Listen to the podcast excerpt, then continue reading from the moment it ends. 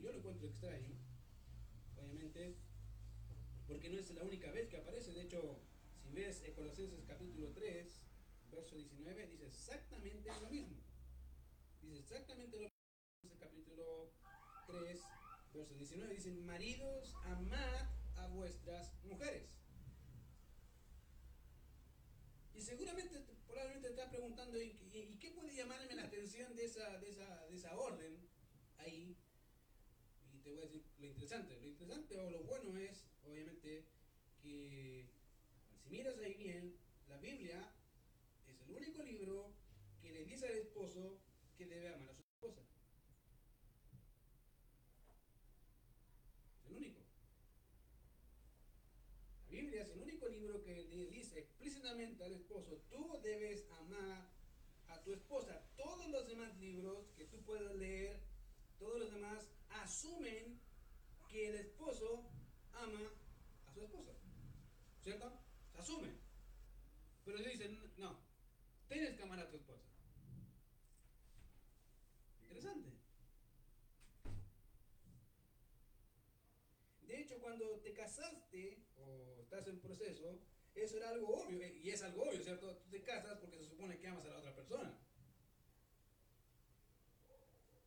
Es obvio, obviamente, hecho de que ah, debo amar a alguien, es obvio que el esposo debe amar a su esposa, es obvio que eso es parte de lo que es el matrimonio, es obvio que esperamos que la esposa me ame como, como el esposo ame, ame a su esposa, es obvio, todo eso es obvio. Pero Dios no lo pasa por obvio.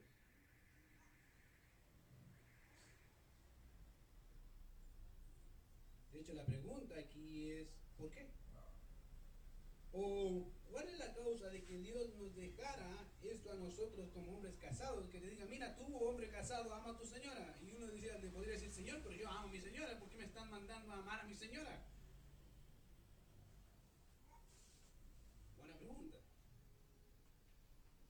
Muy buena pregunta. Ahora, fijémonos un poco más la mirada en la parte de, esa, de expresión, maridos, amadas vuestras mujeres. Fíjate que aunque se asume que esa es la condición natural de la esposa hacia su esposa, Dios nos dice que en esta área no es que obviamente esta área no es una tarea relacionada obviamente a un sentimiento, sino a una actividad. Fíjate. En el mundo de hoy, queridos, una de las cosas más difíciles es definir el amor. De hecho, filosóficamente hablando, el, el término amor es uno de los términos más difíciles de definir. Generalmente, cuando hablamos del amor, la gente define el amor como un sentimiento. Como algo que aparece de repente, ¿cierto? Y ahí está, y aparecen maripositas en la guarda, ¿cierto? Y todas esas cosas de show de que de, entre Walt Disney y esas fantasías que aparecen en la tele, y dice, eh, eso es amor. Pero cuando te acercas a la Biblia, te das cuenta hay un concepto total, total y absolutamente diferente al concepto que manejamos de amor. Y fíjate, obviamente, eh, es, como, es como si Pablo aquí nos dijera, tu hombre, esposo, que amas a tu esposa, continúa amando a tu esposa. Y dice, pero si yo la amo, ¿por qué debo continuar amando a alguien que ya amo? Como dije, el concepto de amor es uno de los conceptos más difíciles de definir y probablemente algunos de acá tengan un concepto totalmente equivocado de lo que es amor. Ahora, de manera que nuestro mandato amor, aquí es un mandato amoroso, como esposos debemos o debemos amar a nuestras esposas. Ahora bien, fíjate que en el tiempo del apóstol Pablo, aunque es muy diferente al nuestro, cuando nosotros hablamos de amor, puede abarcar mucho. ¿Cierto? Yo amo a mi mamá, a mi papá, a mi tío, a mi sobrino, a mi cuñado, amo a todos, ¿cierto? Y como que ese término amor no tiene limitaciones, básicamente. Puede ser ocupado en cualquier sentido, pero en el tiempo del apóstol Pablo había diferentes palabras que hablaban de amor. Cada una de ellas implicaba un cierto límite entonces cuando nosotros hablamos de amor, suena raro porque para nosotros amor es muy amplio. Pero para ellos depende de la palabra que ocupas y ellos entendían el concepto de forma distinta. Por ejemplo, en la Biblia encontramos una palabra que es fileo, que significa amor, pero entre hermanos, es de compañerismo, que existe entre un hermano y otra hermana, ¿cierto? Ese es un amor fileo. Aparece en la Biblia así. Otro tipo de amor que se encontraba en el tiempo del apóstol Pablo, que es el amor eros donde sacamos la palabra erotismo y que estaba acuñado generalmente a la relación sexual. En la Biblia no aparece, pero está ocupada en el tiempo del apóstol Pablo como parte de un concepto del amor. El otro concepto es agape, que es el concepto que encontramos tanto en, Antiguo Testamento, la Septuaginta, como también en el Nuevo Testamento son los tres tipos de amor que encontramos en términos generales. Ahora, ¿qué tipo de amor aparece acá con ese marido? Es amar. Bueno, la palabra amar es ágape. Tu marido, ágape a tu esposa. Entonces, obviamente, hay que entender ese tipo de amor ágape muy diferente a todos los otros tipos de amor. Y ese tipo de amor es un amor abnegado, un amor sacrificial, que se da por el otro a pesar de cualquier cosa. Ese es el tipo de amor árabe, un amor abnegado, un amor entregado, que no involucra en sí mismo el sentimiento de amar, sino que el sentimiento de amor es el resultado de una decisión que yo tomo por la otra persona. ¿Entienden? No es que hago lo que hago porque siento hacerlo solamente. No, no, no, no, no. Lo hago porque amo a esa persona y porque al verla venir me, me gozo por eso. Esa es la diferencia.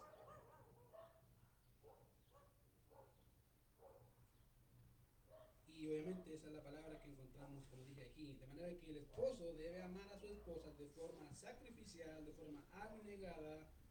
La pregunta es, ya, ¿y cuánto? Bueno, la idea ahí del pasaje, cuando dice maridos, amad, no solamente es una orden, dice, tienes que seguir amando a tu esposa. Y dice, ¿hasta dónde? ¿Hasta cuándo? Hasta que la muerte los separe y más allá.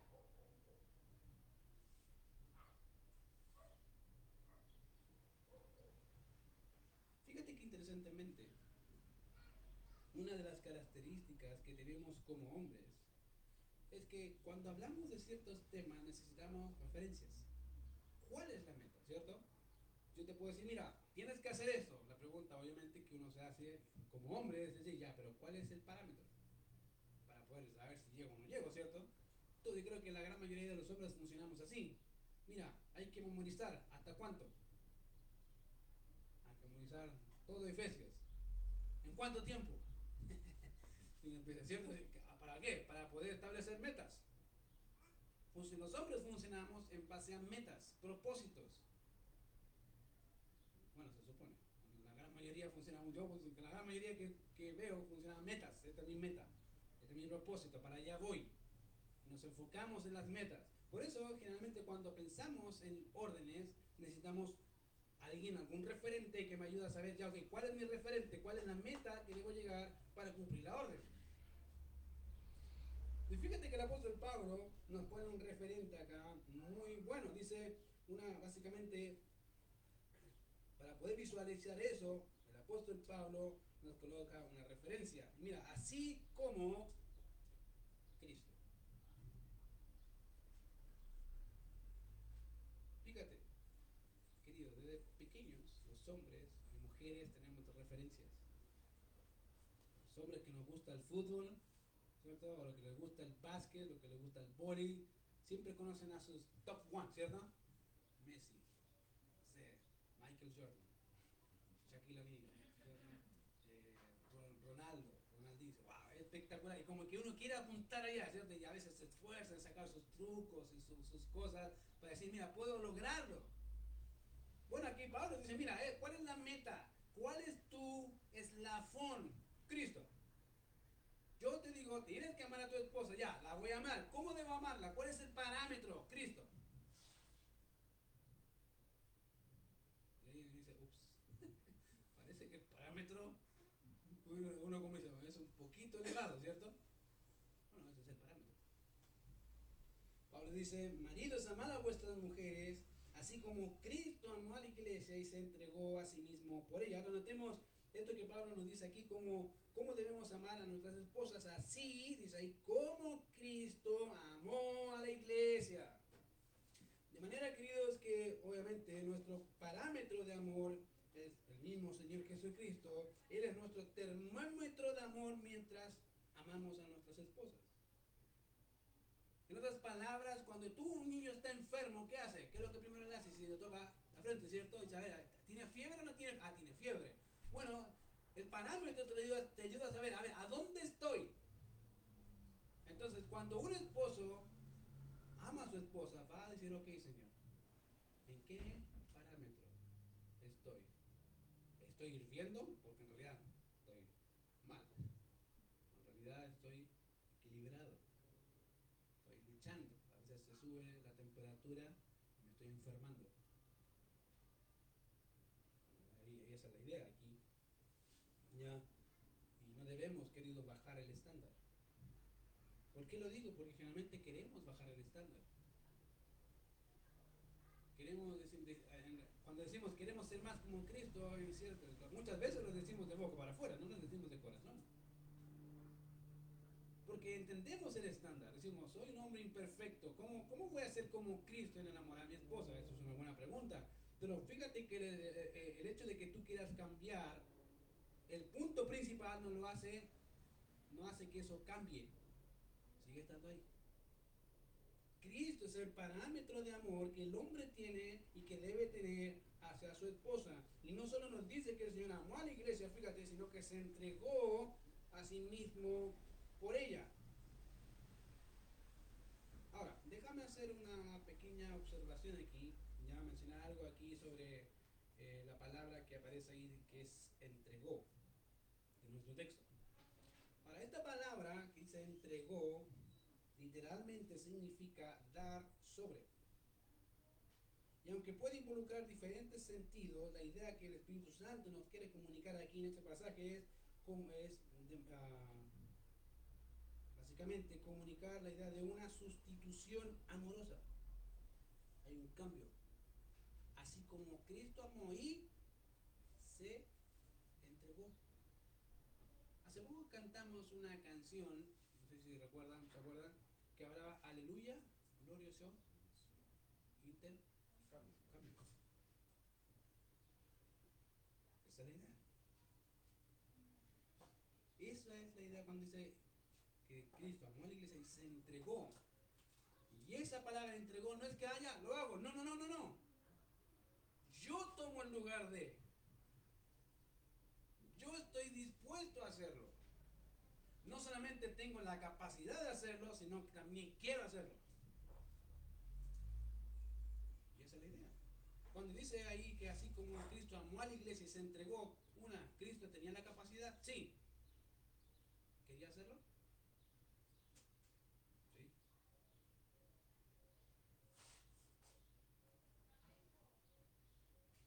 La pregunta, ¿el hombre tiene la capacidad de amar a su mujer? Como el Señor demanda, depende. Si eres creyente o no. Si eres creyente, querido, tienes la capacidad de hacerlo. La pregunta es, ¿quieres hacerlo?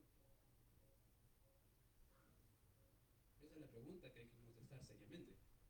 ¿Quieres amar a tu esposa así? O en realidad no quieres. Porque puedes. Puedes hacerlo. Entonces, fíjate que obviamente esa es la forma en que el Señor nos amó, es la forma en que el Señor se, se vio reflejado en la cruz del Calvario para salvarte de la condenación del pecado. Y el hombre debe estar dispuesto, querido, a dar su vida en amor por su esposa. Querido, si tú no estás dispuesto a dar tu vida por tu esposa, entonces no entiendes el amor de Cristo. ¿No lo entiendes?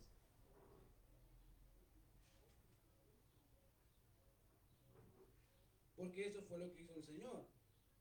Básicamente el hombre debe estar dispuesto a eso. El que hace eso muestra un corazón semejante al de Cristo. Básicamente el que está dispuesto a morir por, su esposa refleja un corazón ah, muy parecido al de Cristo. Y la pregunta es, ¿vivimos reflejando ese amor a nuestras esposas de esa manera cada día de nuestra vida? ¿Lo haces?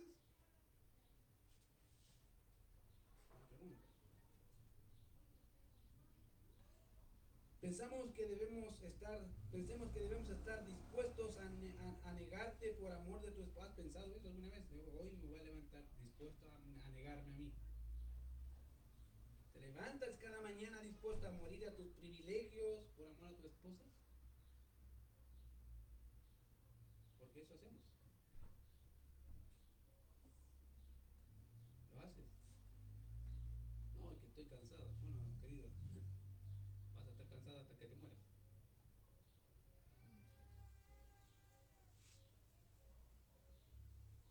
Y es algo interesante, y es queridos, que, que en realidad debemos estar dispuestos a dar la vida por ellas. Y en forma práctica, bueno, ven en forma práctica, hay muchas formas en que podemos reflejarlo.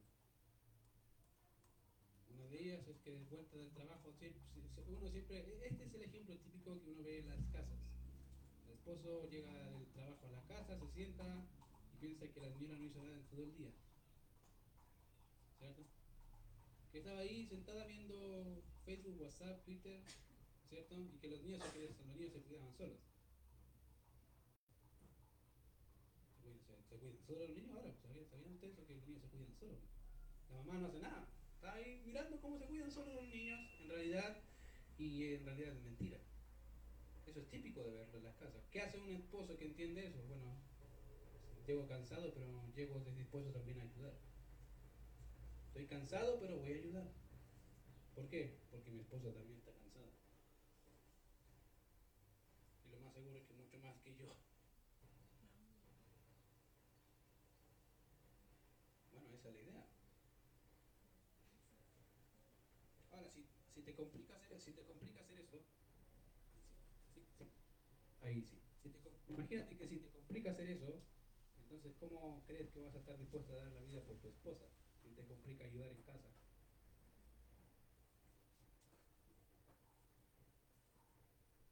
Es algo querido que debemos entender muy bien.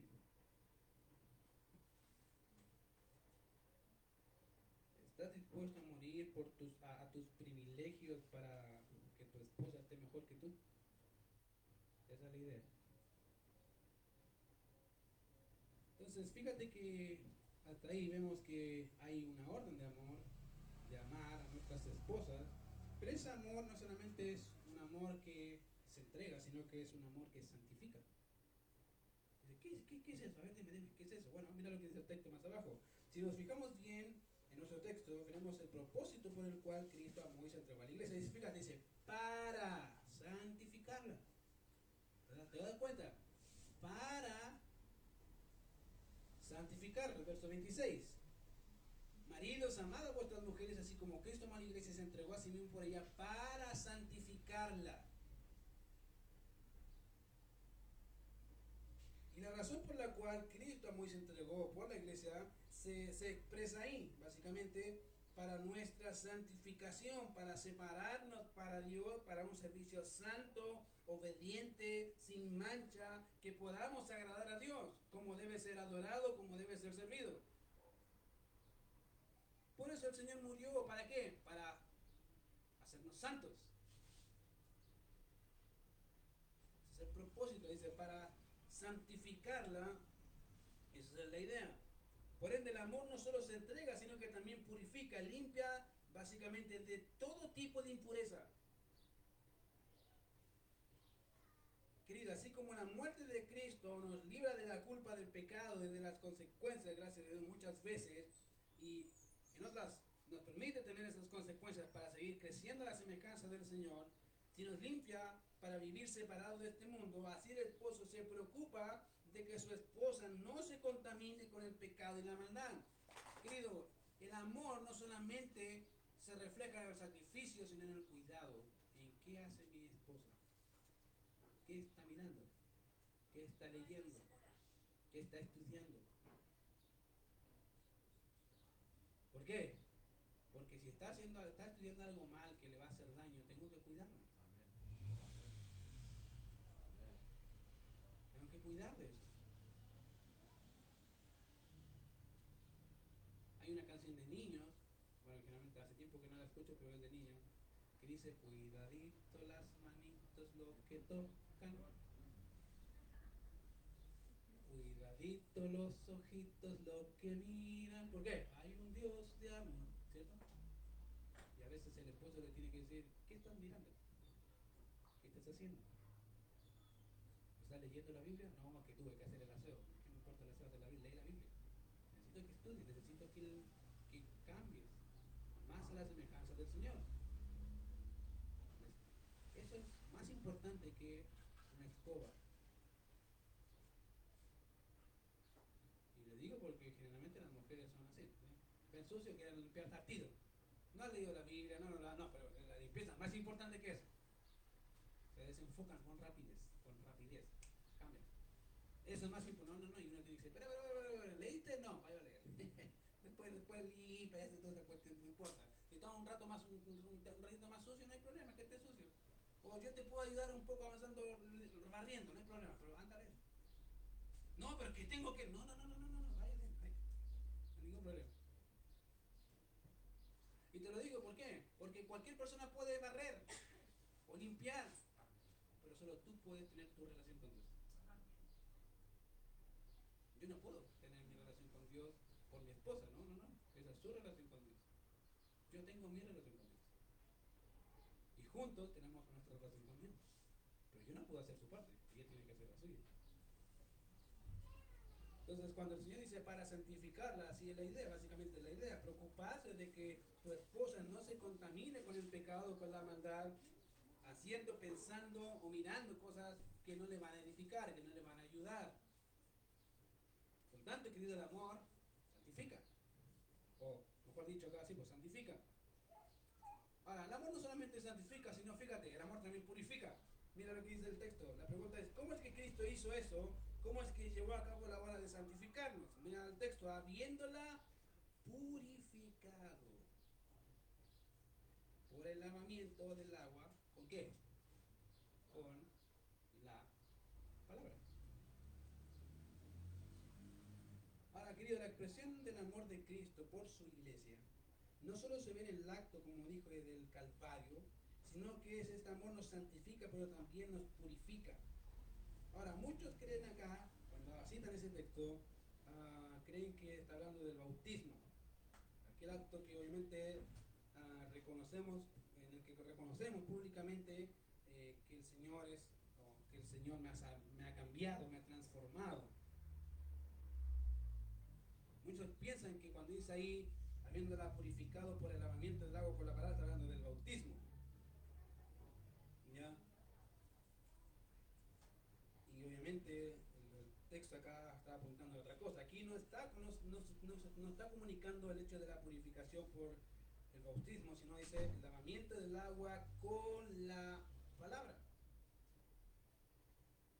De manera que se refiere obviamente al texto, a la Biblia, y puedes decir eso, ¿cómo, cómo eso? ¿Cómo se hace eso? ¿Cómo se lleva a cabo? Bueno, te voy a ayudar con un texto, Juan 17, 17, ¿te acuerdas? Santifícalos en tu. Tu palabra es verdad. ¿Cómo me puedo santificar? ¿Qué dijo, qué dijo el Señor? Santifícalos en dónde? Tu verdad. Querido, la Biblia santifica.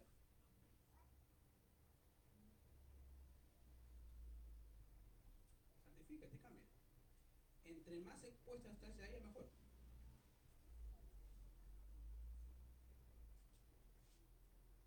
El querido, dice el creyente al exponerse a la palabra de forma cotidiana y aplicarla a su vida, lo que hace es lavarse con la palabra para así reflejar más de Cristo. Esa es la idea.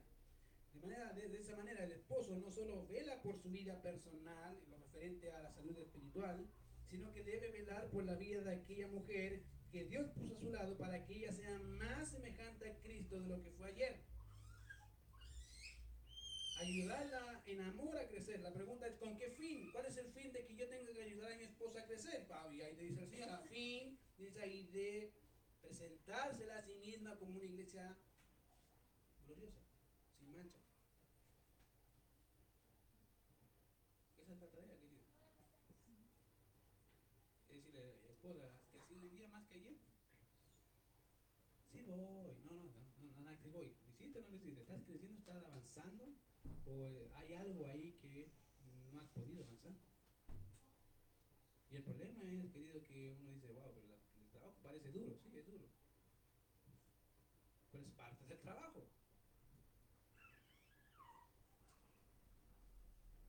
Una persona que ama, querido, a otro, va a hacer lo necesario para mostrarle que lo ama. Y una persona que ama se nota que lo ama, se va a notar. ¿Por qué?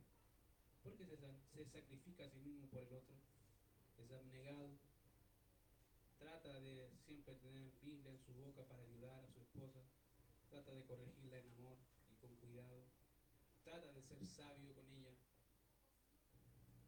Porque dice, Pedro, vosotros marido vivid con ella sabiamente, dando honor a la mujer como vaso más frágil, hay que ser sabio. Ahora probablemente estás pensando, dice, "Eh, parece difícil. Querido, es difícil. No te puedo decir, no, no es difícil, no, es difícil. Diría que casi imposible. Ahora, fíjate que ese es un mandato que el Señor da a los hombres de amar, porque se supone que la aman. Ahora, si no la amas, debes amarla. Es tu deber. Y fíjate, ¿cómo sé que es un deber? Bueno, mira lo que dice en nuestro segundo punto, que es un deber que realizar. Y mira lo que dice el verso 28 en adelante. Por ende, como dije, amar a nuestras esposas no es solo un mandato, sino un deber. Y eso es lo que el Señor quiere que entendamos también. No solo involucra una actitud que se supone que hacemos, sino que también nos demanda hacerlo. Mira lo que dice. Así también los maridos, verso 28, deben amar a sus mujeres como a sus mismos cuerpos. Fíjate. Así también los maridos deben amar a sus mujeres mismos cuerpos. Ahora, uno dice, "Bueno, aquí estamos en serio el problema, porque si el marido es masoquista, ah, ¿cómo va a tener a la señora? Imagínate. A puro. ¿Por qué? Porque así se ama a sí misma, ¿eh? le gusta pegarse.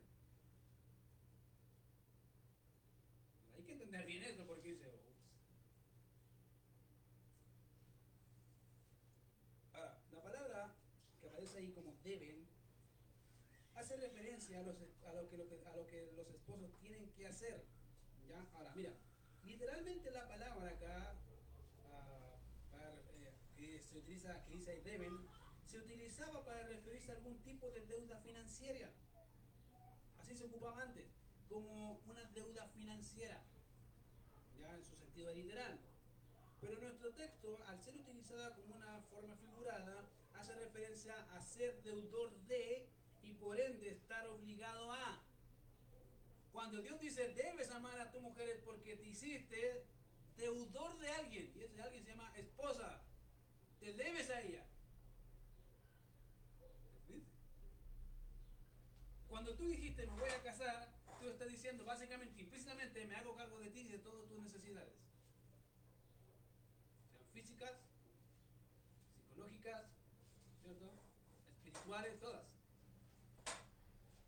No incluso las que no me acomodan. Me acuerdo cuando yo fui a pedir la mano de mi esposa, fíjate, ella, es la menor de cuatro, primero. Y los otros tres son puro hombres. Eh, Ahí imagínate, menos mal que no estaba el papá, porque el papá no está, está la presencia del Señor y hubiesen sido cuatro hombres mirándome. Y adivina las preguntas típicas que hacen. Ok, ¿qué haces? ¿Quién eres? ¿Qué vas a hacer? ¿Cómo vas a trabajar? ¿Cuánto era más antes? Así, por haber, yo haciendo por esto, por esto, por esto, por esto. Es, correcto, ¿sí? porque una, una persona que ama se va a preocupar. Ya, ¿y cómo vas a mantenerla? No, es que eh, ven tus dulces, anda a freír monos con tus dulces. No me sirven los dulces. Dime, ¿cuánto te pones? Es correcto. Es parte de la preocupación, ¿cierto? Un padre no quiere que sus hijos sufran necesidades, ¿cierto? Lo posible tratar de que por lo menos el hombre sea Que no tenga los 10 mandamientos del flojo, nace cansado y vive para descansar. No. Que el hombre en realidad sea esforzado, que diga, ay, sí, voy a poner el, el hombro ahí al trabajo, no me importa. Me gusta trabajar.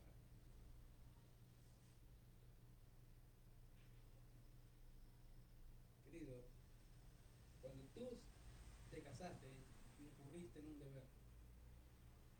Por eso se llama deber, porque básicamente lo que hiciste es decirle a tu esposa o decirle a esa persona, eh, yo me hago cargo de todo de tu persona, ¿ya? Eh, soy deudor y por ende estoy obligado a hacer todo lo que me comprometí a hacer. ¿Por qué? Porque me obligaron. Algunos dicen, no, es que a mí me obligaron, ¿no? nadie te obliga, no, cásate. No. Uno se autoobliga, ¿cierto? ¿Por qué? Porque ama. Yo me autoobligo. Esa vez que le fui a poner en la mano me dijeron, ¿y qué trabajas? Soy aprendiz pastoral, eso no como nada. Dije, pero en todo caso, aunque no tuviese eso, tengo buenas manos, buenos pies y me gusta trabajar. Tampoco le sonó nada. Pero con el tiempo se dio cuenta de que sí, a este muchacho le gusta trabajar. Es esforzado. Pero querido, esa es la idea. Si se incurre en una obligación. Pablo dice, marido, así también los maridos deben. Querido, debes amar a tu mujer. No solamente es una orden, tienes que hacerlo. ¿Por qué? Porque tú quisiste.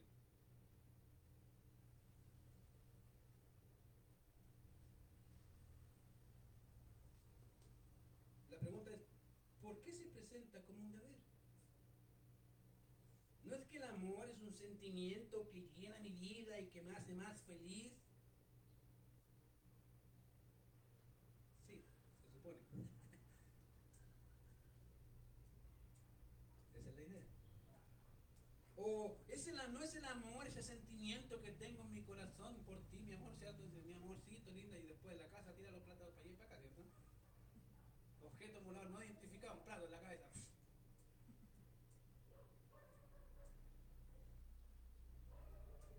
Bueno, si notamos lo que Pablo tiene en mente aquí, no es que el amar a nuestras esposas sea en sí mismo, querido, un deber por sí solo, sino que está relacionado al cuidado del cuerpo del mismo hombre.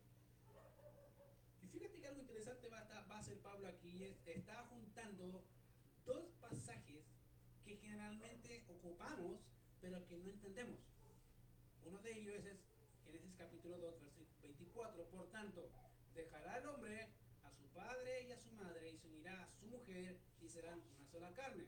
¿Lo entiendes? Sí, lo entiendo. ¿Y qué otro pasaje? Ama a tu prójimo como a ti mismo. Pablo te lo está resumiendo acá, los dos juntos. Y te lo va a ejemplificar. Mira, dice, ¿cómo lo hace?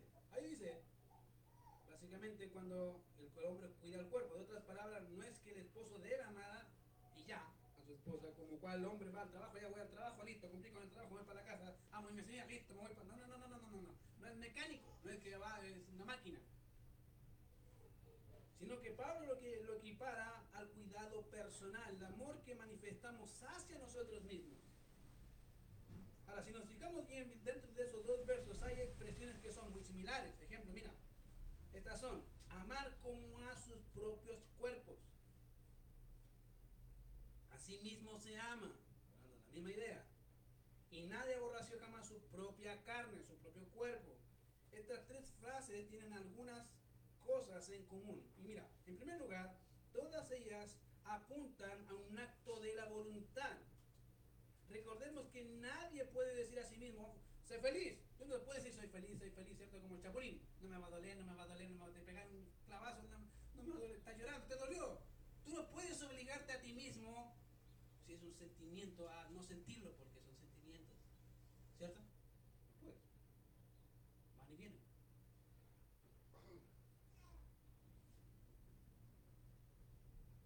Eso son emociones, pero si son actos voluntarios, si son acciones, entonces ciertamente podemos mandar que se hagan. Fíjate, si son acciones que yo determino de mi voluntad hacer, entonces puedo obligar a alguien a voluntarios. Por eso Dios manda a amar, porque no es una emoción, es un acto voluntario de amor. Porque imagínate, si te hija te ama,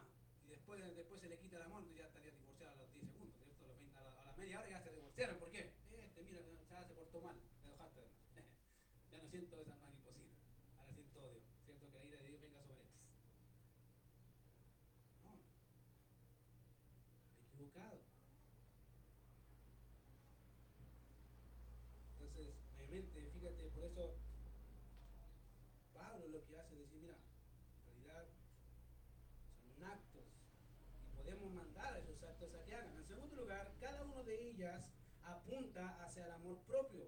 Fíjate, ahora, si recordamos bien Deuteronomio, o perdón, la ley de Moisés, hay dos uh, grandes mandamientos. El primero dice, amarás al Señor con todo tu corazón, con tu alma, con tu mente, con todas tus fuerzas, con todo tu ser. ¿Cierto? ¿Y el segundo cuál era? ¿Se acuerdan? Amarás a tu prójimo como a ti mismo. De manera que necesitamos entender qué significa amarse a uno mismo. Por, por eso te digo, diciendo, no, yo me amo a mí mismo, ¿cómo, ¿cómo te amas? No, me pego en la noche, pesco un martillo, me pego, me pego un cara. Y me gusta. Entonces imagínate cómo va a tratar a la señora, puro martillazo, porque así se llama a sí mismo. Debemos entender a qué se refiere aquí cuando habla de amar a uno a otro como a sí mismo, de manera que necesitamos entender qué significa eso, amar a otro como a uno mismo. Y Mateo dice eso, ¿ya? Y eso es porque si no sabemos lo que implica y significa amarse a uno mismo, entonces no sabemos cómo amar a nuestro prójimo. Si tú no sabes qué significa amarte a ti mismo, ¿cómo amas a los demás? Sé, yo creo que le doy una moneda. Listo, ahí lo amé. Entonces, por eso hay tantos hijos separados de sus padres, porque el papá se preocupa, se preocupa de plata y no se dedica a ellos, ¿cierto? O a su esposa. ¿Por qué? Entrega plata, no, eso es punto. No, no, no, no. Hay que entender qué significa amar a uno mismo y como Pablo lo estaba expresando aquí, qué significa amarse a uno mismo, entonces sabremos a qué se refiere amarse o amar al prójimo a, como uno mismo y por ende amar a nuestras esposas. Ahora,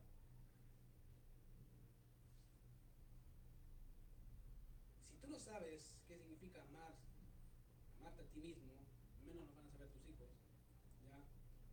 Ni los hermanos sabrán lo que significa amarse a uno mismo o amarse los unos a los otros, porque involucra prójimo como a ti mismo.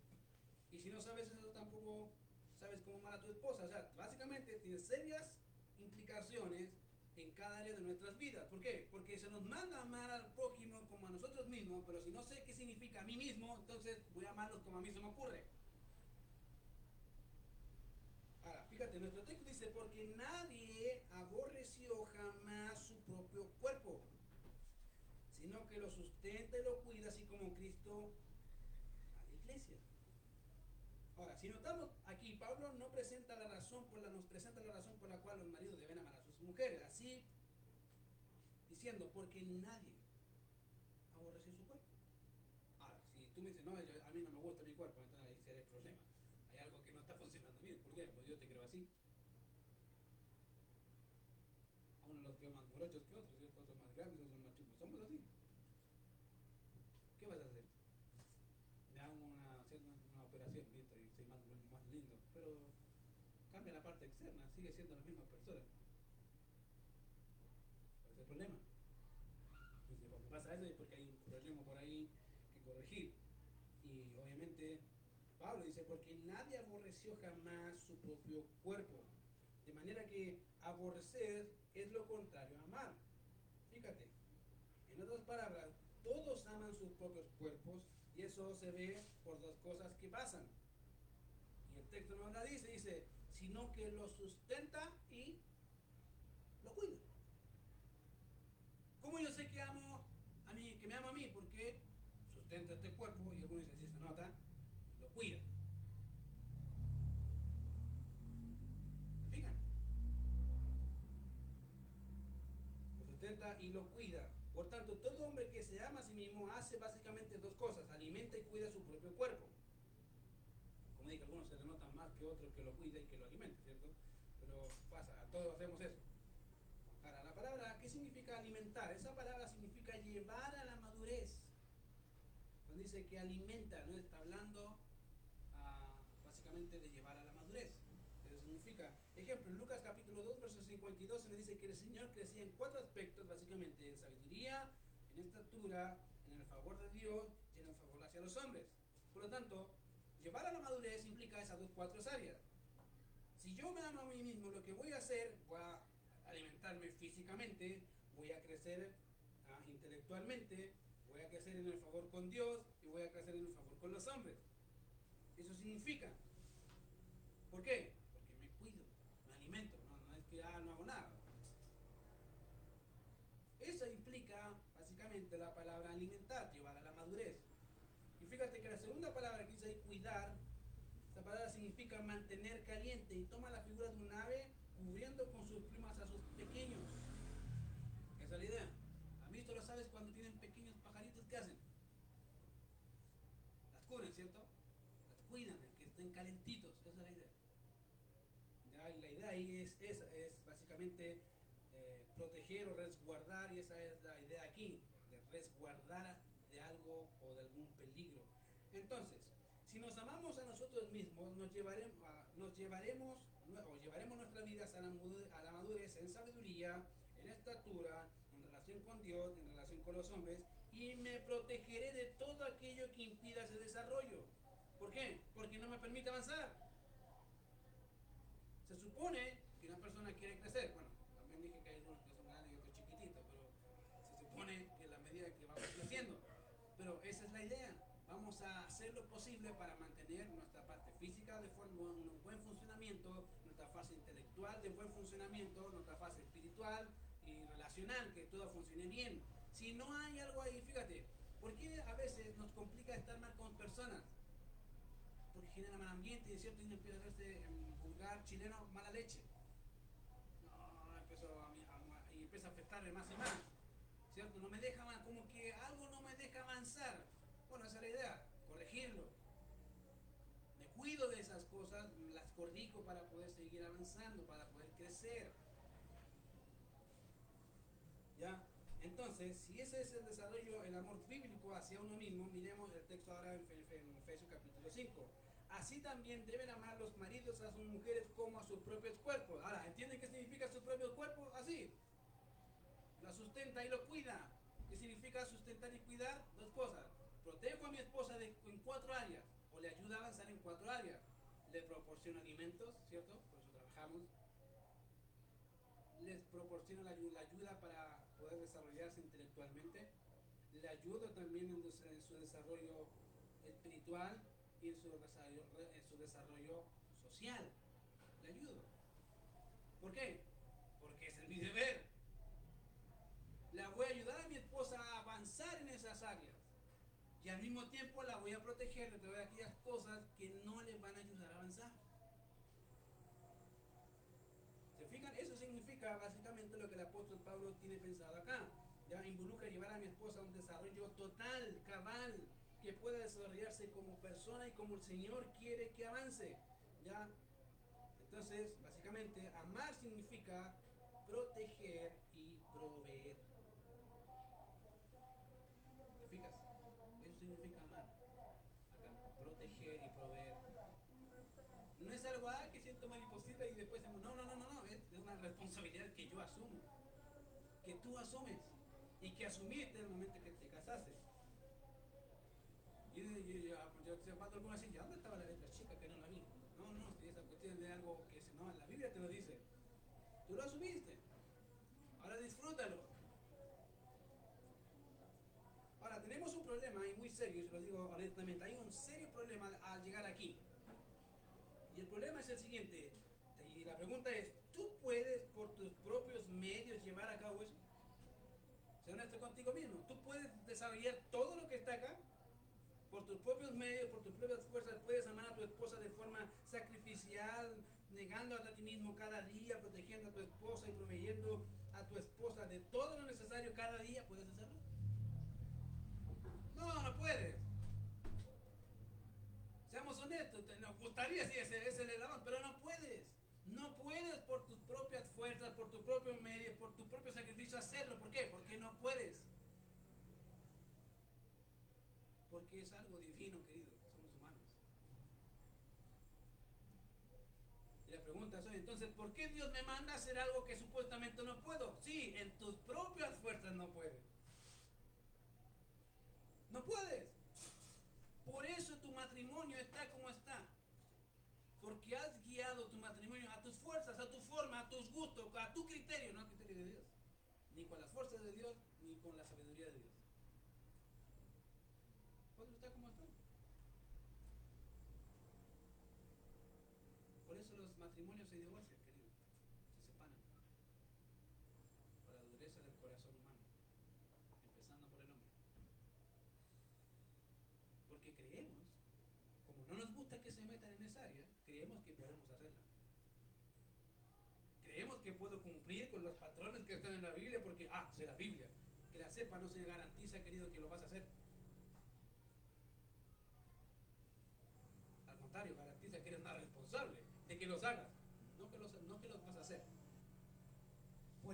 A veces el matrimonio está como está. ¿Por qué? Porque piensas, piensas que vas a lograrlo por ti mismo, por tus fuerzas, por tus medios, por, por todas esas cosas que nos encanta asumir y que te das cuenta al final del túnel de que no puedes hacerlo. ¿Por qué? Porque es algo sobrenatural que excede a nuestra capacidad. ¿Por qué? Porque el eslabón que debemos llegar es quién? Cristo. ¿Cómo llego a ese eslabón? No puedo llegar por mis propias fuerzas, no puedo llegar por mis medios, entonces ¿cómo lo hago?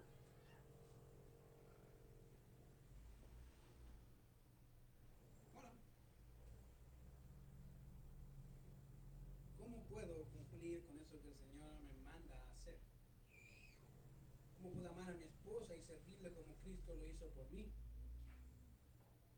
Y para ello, fíjate que voy a llevarte un poquito más atrás de nuestro pasaje. Mira lo que dice Efesios capítulo 5, versos 18 a 21.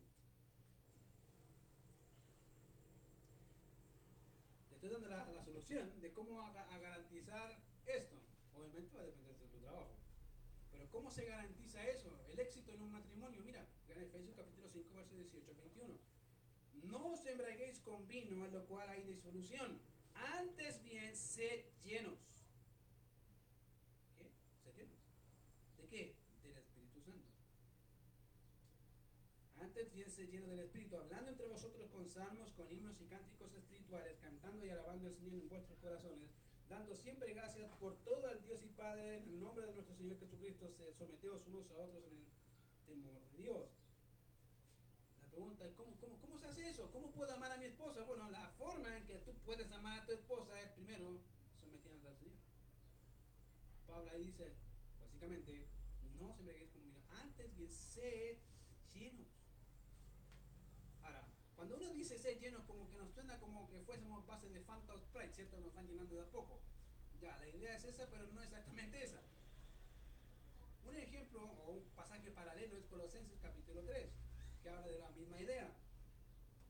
Colosenses capítulo 3, verso 16 dice uh, que nuestras mentes estén llenas de la palabra. Cuando un marido se concentra en hacer su trabajo, y no digo todas las demás cosas que recién vimos, sino un único trabajo, un único trabajo para que todo lo demás salga bien, va a funcionar. ¿Cuál es el primer trabajo? Llenar tu mente con la mente de Cristo. Ese es el trabajo. ¿Por qué? Porque garantizo que el Espíritu Santo me está guiando en todo lo que voy a hacer. En todo. Cuando lleno mi mente con la mente de Cristo, en la memorización de las escrituras, en pasar un tiempo cada día con el Señor, en poder meditar en las escrituras, lo que estoy garantizando es que mi matrimonio avance. ¿Por qué? Porque el Señor me va a guiar en cada cosa, en cada área de mis responsabilidades. ¿Cómo una mujer puede someterse a un hombre pecador? A sí mismo. Mujeres, sométense a sus maridos. ¿Cómo lo hago? Sea lleno del Espíritu. ¿Por qué? ¿Cuál es el fruto del Espíritu? Mira, ¿cuál el fruto del Espíritu es... Ah, por qué? Amor, ¿qué palabra es esa? ¿Qué, ¿Qué es esa palabra amor? Ágape. Por lo tanto, una persona llena del Espíritu va a amar naturalmente, no le complica. ¿Por qué? Porque nace del corazón de Dios hacia esa persona y esa persona hacia sus cónyuges, hacia sus hijos, hacia la iglesia, hacia los demás. ¿Por qué? Porque nace así, fluye así. Querido, aunque suene difícil, se puede sí, pero debes concentrarte en un objetivo. ¿Cuál? Ser más como Cristo. ¿Cómo se hace eso, de rodillas. Con Biblia en mano. Todos los días. Que la palabra funde en mi mente y en mi corazón. Para poder amar a mi esposa como Cristo ama a la iglesia. Te vas a dar cuenta que el Señor va a proveer de sabiduría. Te vas a dar cuenta que el Señor va a proveer de fuerzas. Te vas a dar cuenta que el Señor va a cambiar tu forma de pensar. Querido, la mayor, el mayor problema de los matrimonios hoy no solamente son las mujeres, son los hombres. Que al ver esta manca de responsabilidad dice, no puedo cumplirla, no porque te estás concentrando en el punto, no al de ahí. Hace un tiempo atrás, una de las cosas que supe es la diferencia entre una arteria y una vena. Entonces, imagínate un momento en que viene una persona, viene tu hijo, y se hace un corte en la arteria y se pincha una vena. Y tu hijo corriendo va a tu casa y te dice, papá, papá, mira, me, me pinché el dedo, mientras que ves que tu hijo se desangra, se desangra. ¿Qué vas a hacer tú? ¿Vas a poner un parche curita a la, a la, vena o vas a, a tapar la arteria? ¿Qué haces? Muchos diríamos, la vena. No, querido, la arteria. Dice, pero ¿cuál es la diferencia? La arteria, básicamente, son los vasos sanguíneos más gruesos, donde pasa mayor cantidad de sangre. Eso significa que si tú rompes la arteria, en poco tiempo mueres. Una vena no, no es nada, porque la puedes tapar y se acabó. Pero la arteria, querido, es, pasa vida, literal. Y a veces los matrimonios son así, los esposos no son así, queremos amar a nuestras esposas, pero dejamos la arteria fluyendo en sangre. ¿Por qué? No leemos la Biblia, no estudiamos, no nos interesa, no oramos y cuando oramos, oramos solamente para el desayuno, el almuerzo y la once. Pero el tiempo con Dios no nos importa y pensamos que vamos a lograr objetivos con nuestras esposas así. Querido, cuando una esposa vea a su esposo en esa área enfocado en su labor, principalmente en buscar al Señor, los demás se da por añadidura. ¿Por qué? El Señor dijo, buscar primeramente qué? El reino de Dios y su justicia y todo lo demás, y en ese texto está hablando del contexto de las cosas necesarias para la vida, van a ser añadidas. Pero a veces nos enfocamos en las venas y no en las arterias. ¿Cuál es la voluntad de Dios para ti, querido? Que amas a tu esposa, pero Dios ya te dio la herramienta. Enfócate en lo principal. ¿Qué es lo principal? Tu relación con Dios. Si tu relación con Dios es buena, y cuando digo buena no significa, cuando digo buena no estoy hablando de orar y leer solamente, estoy leyendo y me refiero a crecer, avanzar, estudiar, meditar, que eso sea vivo en ti, que se pueda ver un hombre transformado por la gracia de Dios. Cuando pasa eso, te digo, vas a tener, vas a tener dos opciones, o tu esposa te empieza a odiar más, o tu esposa empieza a cambiar contigo. Porque va a maravillarse de cómo Dios puede cambiar un hombre a tal punto que va a decir, me someto voluntariamente con alguien así, no tengo ningún problema. ¿Cuál es la voluntad de Dios para ti, esposo? Ama a tu esposa como Cristo amó a la iglesia y se entregó a sí mismo por ella. Vamos a ver. Señor, te damos gracias, Padre, por este tiempo, gracias por tu cuidado, por tu misericordia. Gracias porque nos bendices, Señor, nos ayudas, nos corriges. Y gracias por todo lo que tú haces día a día. Señor, te pedimos que nos bendigas, que nos ayudes siempre, Señor, a poder ser prácticos con tu palabra y poder vivir